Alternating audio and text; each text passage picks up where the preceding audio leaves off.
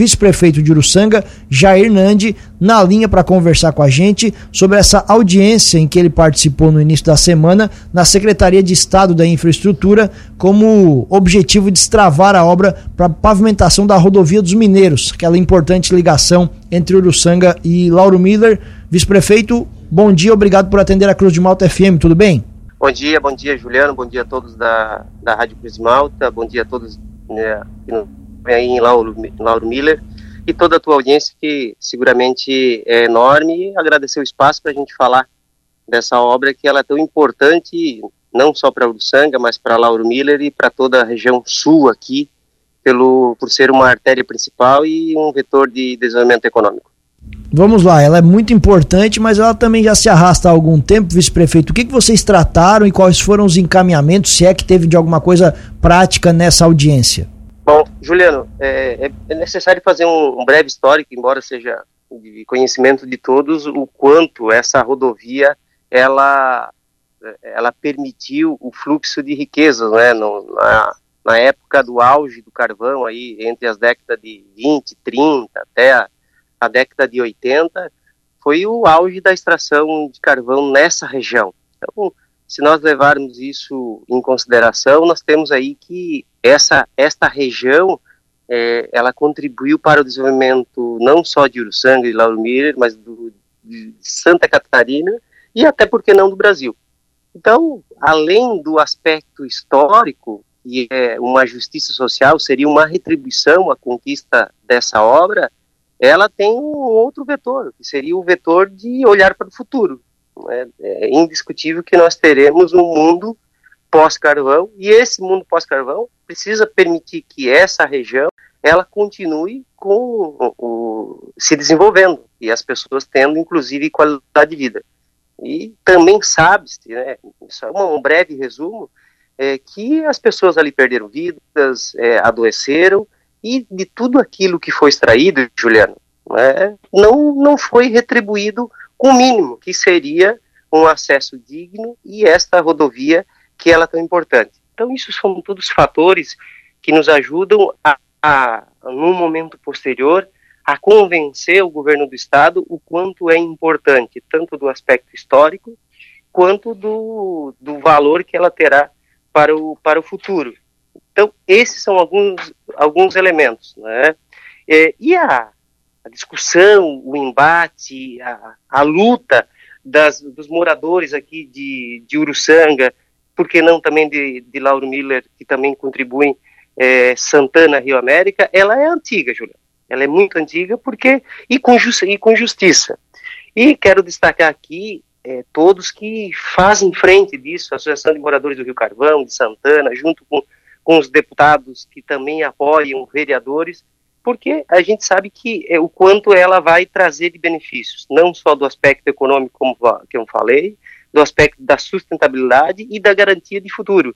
Mas também existe um outro fator que nós entendemos, Juliano e ouvintes da Cruz de Malta, que poderá nos ajudar e certamente vai, que é, é essa rodovia após pronta, que é de, ela tem 10,5 km entre Uruçanga e até a divisa ali de Itanema, na ponte, ela faz um encurtamento de distância entre Serra Mar, Serra Mar de, 10, de quase 12 quilômetros.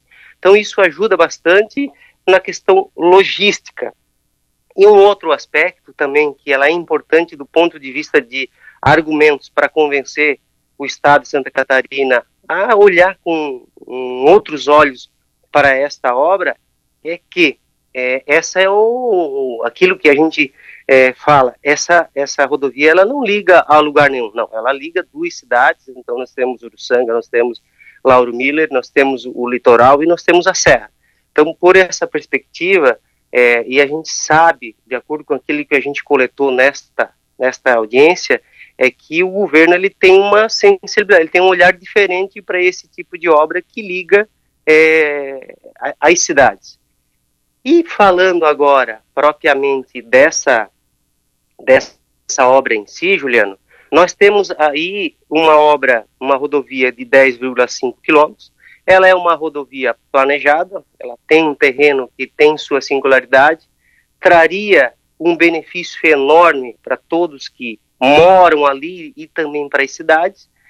E quando nós assumimos a prefeitura em dois, maio de 2021, nós fomos por algumas vezes ao governo do estado, explicamos qual o tamanho da importância dessa, dessa obra estruturante, e daí nós começamos a trabalhar num projeto. Nós tínhamos um projeto feito em 2012, em 2008, só que, infelizmente, quando nós começamos a trabalhar, esse, o projetista havia falecido e nós perdemos boa parte desse projeto, a memória bruta de cálculo. Então nós praticamente passamos a trabalhar com um projeto praticamente do zero. Conseguimos fazer todo o projeto da rodovia, então o projeto de rodovia, ou seja, da estrada até a divisa de Itanema, ele está todo feito, adequado às necessidades técnicas do Estado de Santa Catarina e está aprovado na Secretaria de Infraestrutura do Estado. Então, nessa reunião que nós estivemos lá essa semana, e quero destacar aqui ah, o comprometimento do secretário Jerry Comper, que eh, nos atendeu muito bem e nos reportou essa informação que já era de conhecimento. Então, resumindo, o projeto de rodovia ele está aprovado. Só que lá atrás, quando nós começamos a trabalhar, por carência do projeto, identificamos que não havia duas pontes no projeto. Uma no, no meio do percurso e a outra na divisa de Itanema. Então a prefeitura contratou essas duas pontes. E o que, que ficou pendente no ano de 2021 até 2022? É, a análise dessas duas, desses dois elementos, dessas duas pontes. Nessa reunião desta semana, nos acompanharam aqui o deputado Vonei Weber, eu estava representando o deputado Júlio Garcia, Tiago Zilli, tinha vereadores, tinha ex-vice-prefeito, é, tinha uma série de pessoas e moradores das localidades também, presidentes de associações, que foram, estão nesse caminhar conosco. O que, que ficou encaminhado lá para todos de Lauro Miller e da região que nos ouve nesse momento? Primeiro, temos a certeza que o projeto da rodovia está ok. Falta analisar as duas pontes. O projeto das pontes já foi protocolado lá em setembro de 2021. Qual o compromisso assumido pelo, pelo por toda a equipe do, da Secretaria do Estado através do secretário Jair Compra. É dar, dar celeridade para análise dessas, dessas duas pontes. Então, já no dia de ontem, nós entramos em contato, esses projetos já estão de posse, já migrou para o setor competente, porque quem faz uma análise de, de rodovia é uma equipe, quem faz análise de de ponte é uma outra equipe específica. Então, esses projetos já estão nesse setor competente e a gente estima, Juliano e ouvintes, que se tudo andar bem, porque nós temos a percepção de que quem fez o projeto da rodovia é o mesmo que fez a ponte, né? E é uma equipe especializada. Se esse projeto tiver com um bom grau, e a gente espera que sim, por tudo aquilo que foi feito de, de, de grau técnico, né, de, de, de elementos e não tiver, e se nós não tivermos que ser feito aí muitas alterações, entendemos aí, segundo a própria secretaria, que até março do ano que vem é, é, essas análises devem estar concluídas.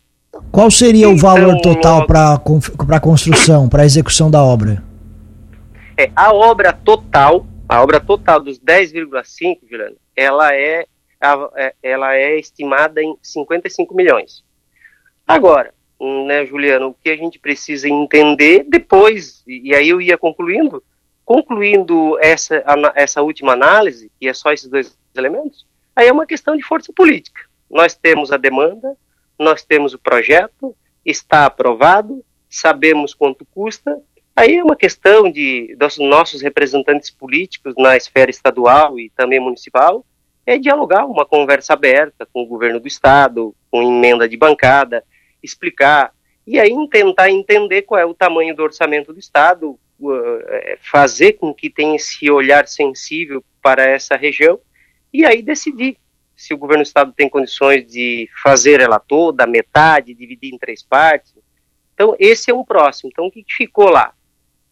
Concluir a análise desses últimos dois elementos que são as pontes e depois aí é uma força política com todos os atores envolvidos, deputados, prefeitos, é, inclusive mando um abraço para a prefeita aí de Lauro Miller, para que a gente possa realmente, numa audiência, é, reportar isso ao governador, embora, Juliano, o governo do estado saiba da importância e do contexto histórico e de justiça social dessa rodovia. E esse trecho né, de 10 km e meio que você comentou, ele já é um trecho que ele é estadualizado ou ainda tem que passar pelo aquele processo para ser transformado em um trecho estadualizado? E o projeto também prevê algum tipo de indenização? Será necessário alguma indenização para quem mora aí às margens da rodovia? É, depois que, que do projeto aprovado, é, inclusive já houve uma reunião no passado na, nas comunidades e aí cabe ao Estado né, a ser feito esse procedimento né, de desapropriação e esse levantamento. Então isso também está no, no radar, mas aí é uma conversa diretamente com a população e ver aquilo que pode se evoluir nesse, nesse sentido. E talvez eu não entendi muito bem a sua pergunta, Juliano. É, o trecho ele já é estadualizado nessa ligação de ah, sim. É, desculpa. Esta é, é uma rodovia, inclusive, ela é SC, né, SC 440. Ela é uma rodovia planejada, ou seja, há interesse do Estado de, é, de transformá-la em estadual. Hoje ela é uma rodovia planejada, né, porque há o interesse, mas há jurisdição, ou seja, manutenção é, e, e, outras a, a fazeres como sinalização é de competência do município. Mas para você ter uma ideia, em, foi feito aí nessa rodovia 2 quilômetros, 1.8, quase 2 quilômetros, e foi o Estado que fez. Né? Então, há esse interesse pelo grande fluxo de veículos hoje de caminhões pesados. E você imagina que se ela for pavimentada, e por ser planejada, inclusive se você olhar lá no, no na tabela do estado de Santa Catarina, ela aparece lá, SC 440, rodovia planejada. Então há esse interesse e nós acreditamos sim que essa é uma obra perfeitamente possível. Agora, nós não sabemos em, se é em uma, se é em duas, se é em três etapas, mas a gente entende que com o empenho de todos conseguimos aí é, evoluir de algum ponto. Estamos conversando com o vice-prefeito de Uruçanga, Jair Nandi. Vice-prefeito, você e o prefeito estão é, publicamente rompidos, politicamente rompidos, isso não é novidade para ninguém. Como é que é esse dia a dia em prol do município? Como você, a gente está acompanhando, você continua fazendo as suas agendas, fazendo o seu trabalho, mas como é que é esse dia a dia, justamente com essa questão política com o prefeito aí na cidade? Ô Juliano e ouvintes da Rádio Cidade, eu não costumo misturar aquilo que é de interesse da cidade e, e, a, e a, questão, e a questão política. É, pra, como você muito bem falou, as demandas que são importantes, e todas são, né, aquilo que é para as pessoas e para a cidade, e também de interesse regional, a gente tem ido, fui a Florianópolis na semana passada, nessa semana, devo ir semana que vem novamente para pleitear verbas para o município, e, e as questões de divergências de, de, ideias eu deixo em segundo plano. Tenho ido em várias comunidades para atender as reivindicações e encaminhos e, e faço encaminhamento para o setor competente para que as providências sejam tomadas. Eu procuro dizer que a, a minha proposta é continuar contribuindo, continuar trabalhando, é claro, né, com alguma limitação por essa questão, mas isso não nos coloca em, em alguma dificuldade quando a gente quer ajudar o município, ajudar a cidade que a gente ama e quer viver. A divergência existe, mas isso não é um impedimento para que a gente continue trabalhando. Dificulta, sim, dificulta um pouco, mas nós continuamos aí trabalhando. Tivemos um ano frente à Prefeitura Municipal, em tão pouco tempo a gente conseguiu startar mais de 50 obras, obras essas que são ações importantes para a cidade. E o que a gente faz é reivindicar, defender a cidade, é, divulgar aquilo que a gente fez. E aí os contornos políticos eu procuro deixar é, para 2024. Lá vai ter o um momento para debater as ideias e os porquês. E ainda nessa linha, vice-prefeito, o senhor recentemente foi conduzido à delegacia pela Polícia Civil para prestar esclarecimento sobre um caso em Uruçanga e usou as suas redes sociais para explicar a situação, dizendo inclusive que está sendo alvo de perseguição política. Eu queria ouvi-lo sobre isso. Sim, tranquilo, Juliano e ouvintes. Na, ver, eu, é, é o terceiro processo contra a minha pessoa. Um primeiro processo é movido por um, por um grupo de pessoas. É, faz mais de um ano que eles estão tentando me incluir como réu e o judiciário ainda não aceitou. É, nessa primeira ação, o judiciário não vislumbra qualquer elemento. Eles dizem é, que eu sou um mentor intelectual de tudo que está aí, de tudo que aconteceu, mas não há nenhuma prova, o judiciário não enxerga nada nesse sentido. E num segundo, isso faz um ano. Né? E num segundo momento, fizeram uma outra denúncia de que eu supostamente teria beneficiado um vereador. Esse, essa denúncia gerou um inquérito. Esse inquérito é, teve uma investigação, porque quando há uma denúncia, a polícia tem a obrigação, e, é, e ela o faz muito bem, a Polícia Civil de Santa Catarina, de investigar. Foi, fei foi feita a investigação em junho de 2022, esse inquérito também foi arquivado, e não acharam nada em relação a isso. Então, é, demo demonstra que há sim uma vontade de me colocar no, na, no mesmo contexto de que ou manchar a minha imagem, mas eu continuo trabalhando, continuo dedicado, continuo atendendo as pessoas. E é, essas foram as primeiras duas situações e a gente segue firme. E aí há uma terceira situação agora, de que essa situação realmente tiveram na minha casa, eu entreguei o celular, entreguei inclusive com a senha, não, não seria obrigado, mas entreguei o celular com a senha, porque em maio de 2022, só para entender a cronologia dos fatos, é, uma das pessoas que relatou o fato, eu o demiti. Eu o demiti em agosto, julho, agosto de 2021, por resultado. Não atendi aquilo que eu entendo que deve ter o compromisso de alguém que presta serviço público, né, que a gente presta serviço para as pessoas. É, eu acabei demitindo e expliquei quais as razões. Isso eu estou falando de agosto de 2021. Maio de 2022, estava acontecendo na Câmara uma série de, de, de, de, de CIPs e CIP né, em relação à vereadora, em relação ao prefeito. Eu nunca me envolvi com isso. E aí, uma equipe de pessoas, um grupo de pessoas, se reuniu e fez uma ata.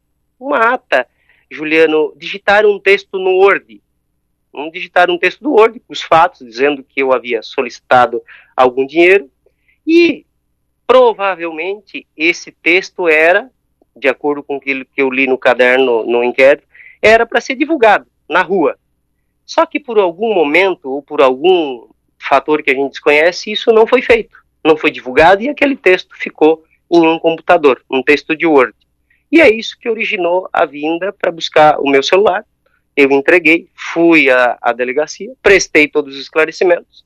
Inclusive, é, o que me causa é, o que me deixa perplexo é que, é, segundo a pessoa, ele disse que eu pedi para pagar campanha. Nós nem éramos coligados com o partido dele.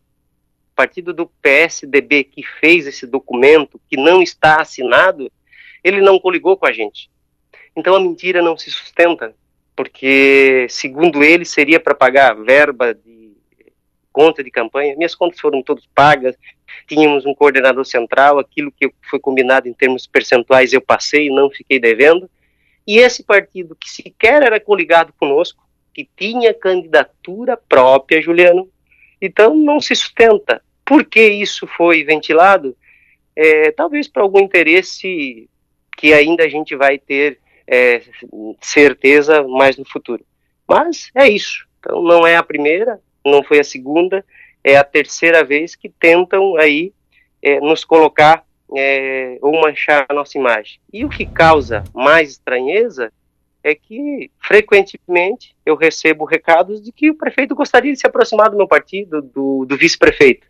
Mas ao mesmo tempo, quem o apoia vive incessantemente fazendo denúncias infundadas à minha pessoa. Fato que dois né, processos eles não tiveram resultado, não conseguiram uh, sequer passar da fase de inquérito. E agora estão tentando nesse terceiro, que também prontamente eu atendi entregando meu telefone com senha para ficarem à vontade que não tem nenhuma relação com os fatos que estão alegando. E claro, e depois, Juliano, é, de encerrado, eu vou querer ter o espaço aí para que a gente possa falar.